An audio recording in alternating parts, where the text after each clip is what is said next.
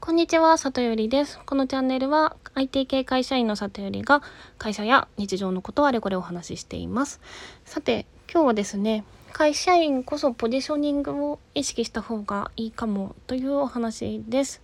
で、ポジショニングがどういうことを言ってるかというとですね、あの、ちょっとわかりやすい例で言いますね。まず、街の中で、あの、お水自販機で買えるじゃないですか。で、街だと、100円120円とかで買えますよね。でなんですけどまあ登山して山頂とか山の上だとお水って500円とかで売っていて、まあ、それでも普通に売れますと。でその違いが何なのかっていうところなんですがお水とお水側としては あの喉を潤すっていう同じ機能だけどその受け取り手の状況によって価値が変わってくるっていうことになります。なのでもし自分がお水側だとしたら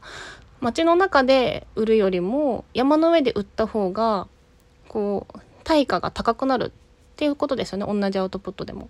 でこれがあの会社とか会社の中でどこを取るかとかどの職業を取るかっていうところで同じアウトプットとか頑張り方でも対応が変わってくるっていうところを理解した上で選んでるかっていうのが大事だよっていうことをですねあの気づいた出来事があって、まあ、今日はその話です。はいでそれがですね私が、前職でやっていたすごく大きなプロジェクトがありましてあの250人くらいでやってたものなんですけど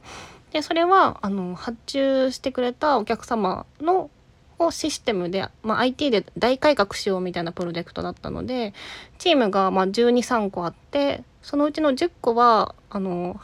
受注元の私が所属していたこう IT 企業のあの開発チームが10個くらいこう乱立されていてでそのそれ以外の3つはお客様自身が作ってるチームだったんですよ。というのも、まあ、IT 入れてこう事業自体大改革するからこう業務のこともいろんなことを立て直しをしなきゃいけなくって新しい IT とその新しい運用のやり方どうするかっていうところを考えるためのチームがありました。でですね。そのチームそれぞれにリーダーがいてで私はその開発ベンダーとしてのそのシステム開発のチームの1個リーダーをやってたんですけどそのお客さん側のチームのリーダーは、まあ、お客さん自身がそのリーダーに立てるような、まあ、IT にも明るい人がいなかったのでその、まあ、外の、まあ、某有名外資のあのコンサルティング会社から、ま、数名リーダーにねあのコンサルタントさんがになってたわけです。でですねなんかある時に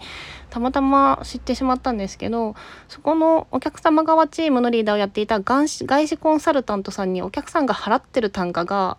私たちがもらってる単価の3倍くらいだったんですよ。でもそのぶっちゃけそのまあシステム開発っていうくくりのチームがその業務を考えるっていうチームかの違いはあれどリーダーとしてやってる仕事って内容的にはほぼほぼ一緒でそのマスタースケジュールに対して段取りしてそれぞれのチームでどこまでやってメンバー管理してみたいなところで言うと一緒でまああの悔しくも その外資コンタルトさんのリーダーの方が全然できない人とかがいてだけど自分たちより給料めちゃめちゃもらってるっていうのって何なんって言ってあのこうシステム開発側のリーダー陣と焼け酒を飲むみたいな 飲み会とかあったりしたんです。でもこれってそのですねポジショニングの違いなんですよね。どういうことかっていうと私たちそのシステム開発の方はあのこのプロジェクトやってくださいって言われて、まあ、最初にお金をボンっていただいていてじゃあ2年半かけてやりますって言ってチームが蘇生されて、まあ、そこでその利益がねその分配されているわけで社員に。なんですけどそのコンサルタントさんの方はまずお客さんがいなくて困ってたっていう状況がありかつそのよりお客さんから近いところにいるわけですよね。その私たちはこう会社として発注されて発注されたメインのその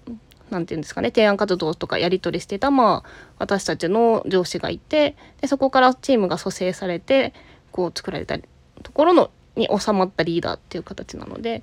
ぱりだからもうシンプルに考えてこう困ってるところを助けてあげるとか近い距離にいてありがとうって言われやすい方が対価が高くなりやすいっていうところが確実にあってだから同じ仕事をしていても、まあ、時にあの自分たちより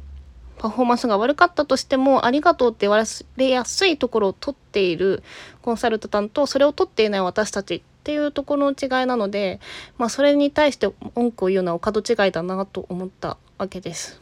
はい、でなんでこういう視点に気づけたかというとですねあの北野由香さんっていう方が書いた「転職の思考法」っていう本を読んだからなんですね。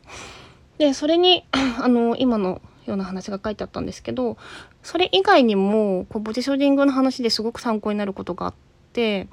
あのまず1個目がですねその会社のその会社というか業界自体の生産性ってどうなのって気にして選んでますかっていう話でした。どういうことかというと、えっと、労働時間に対しての単価が業界ごとに全然違うのでそもそも生産性が低いその労働時間に対してもらえる単価が低い業界選んでたらどんな会社選んでても待遇はよくなりにくいよねっていう話です多分今で言うとアパレルとかがそうなのかなと思うんですけどアパレルとか飲食とかなのかな。うん、で2つ目がですねその会社のフェーズ確認してますかっていう話でした。で会社の成長フェーズっていうのが成長サイクルですねあるよねと言われていて幼年期成長期成熟期衰退期って4つに分かれてこう緩やかな山のようになるよっていうふうに言われています。で幼年期はま創業だからわちゃわちゃするで成長期もまあそうですね幼年期よりは落ち着くかもしれないけどわちゃわちゃするで成熟期はあの一定事業拡大とかが落ち着いてきて山のトップくらいですよね。で維持するために、まあ、業務の改善とか生産性の向上とかを目指す時期。で衰退期になるとその例えば撤退とかもう事業を売っちゃうとか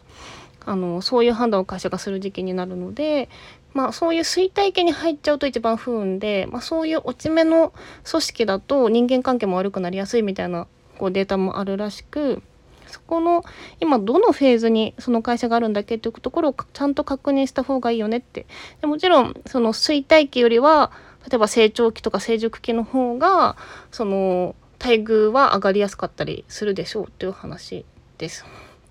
で次がですね、えっと、その会社の中でこうどの事業に就くかっていうところであの